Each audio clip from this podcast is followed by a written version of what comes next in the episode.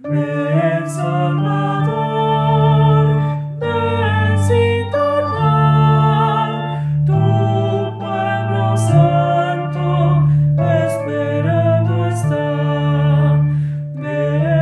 Santo Evangelio según San Mateo.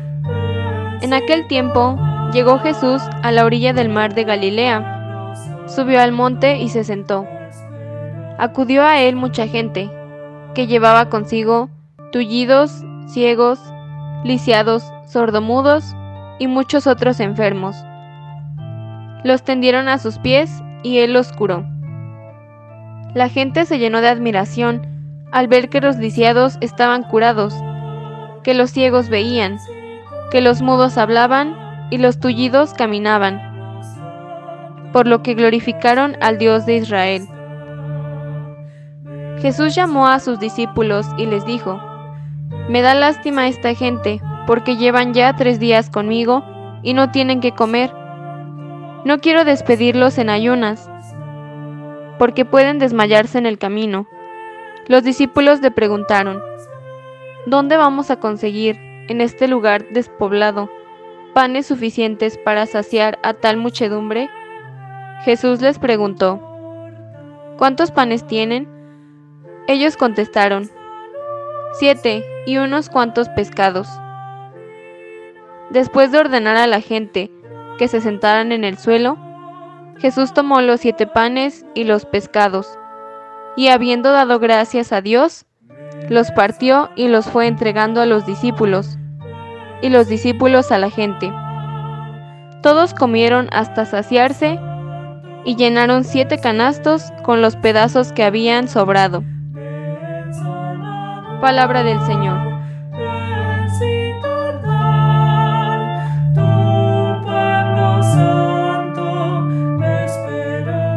Muy buenos días queridos hermanos. Los saludo en la alegría de la esperanza que a todos nos une en este tiempo de Adviento. El tiempo de Adviento es un tiempo de espera para celebrar la Navidad. El Adviento es tiempo de espera en la parucía de nuestro Señor. Pero el hombre de nuestro tiempo experimenta la incapacidad en muchas ocasiones de no saber esperar, ya que vive en lo inmediato un ejemplo de eso es la necesidad que todos tenemos de alimentarnos. Y al carecer de la capacidad de la paciencia, surgió en algún momento la famosísima comida rápida, que está a nuestro alcance en tan poco tiempo. El ser humano de hoy no sabe esperar, porque además es consciente de la calidad de proyectos hechos realidad gracias a su espíritu emprendedor. Sin embargo, en determinado momento de la vida puede existir esa tensión entre el saber esperar y no esperar, ya que a pesar de todas las manifestaciones que damos de impaciencia, se llega a un momento en que todo hombre hace un alto en su vida y pudiera hacerse muchas preguntas, recurriendo a muchos medios como los astros, los horóscopos, el tarot, etc. Incluso recurriendo a amuletos que le ayuden a superar los límites de su naturaleza humana.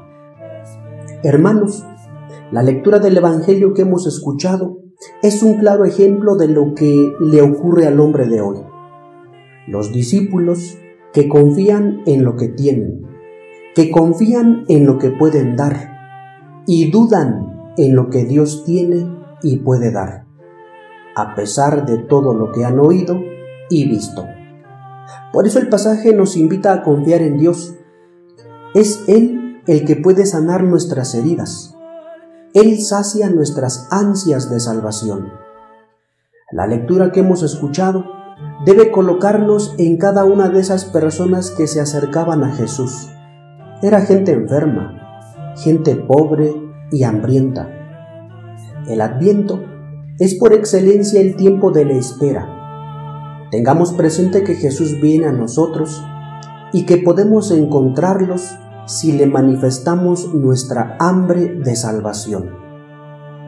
Jesús hace visible el rostro de un Dios médico que cura nuestra humanidad cansada, desmayada, enferma y hambrienta.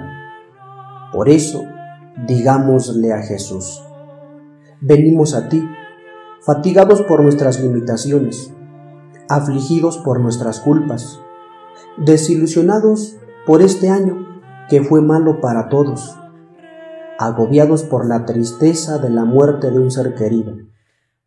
Te pedimos nos consueles y cures con tu amor, que nos sacies con tu pan y que apagues nuestra sed en la fuente de tu espíritu.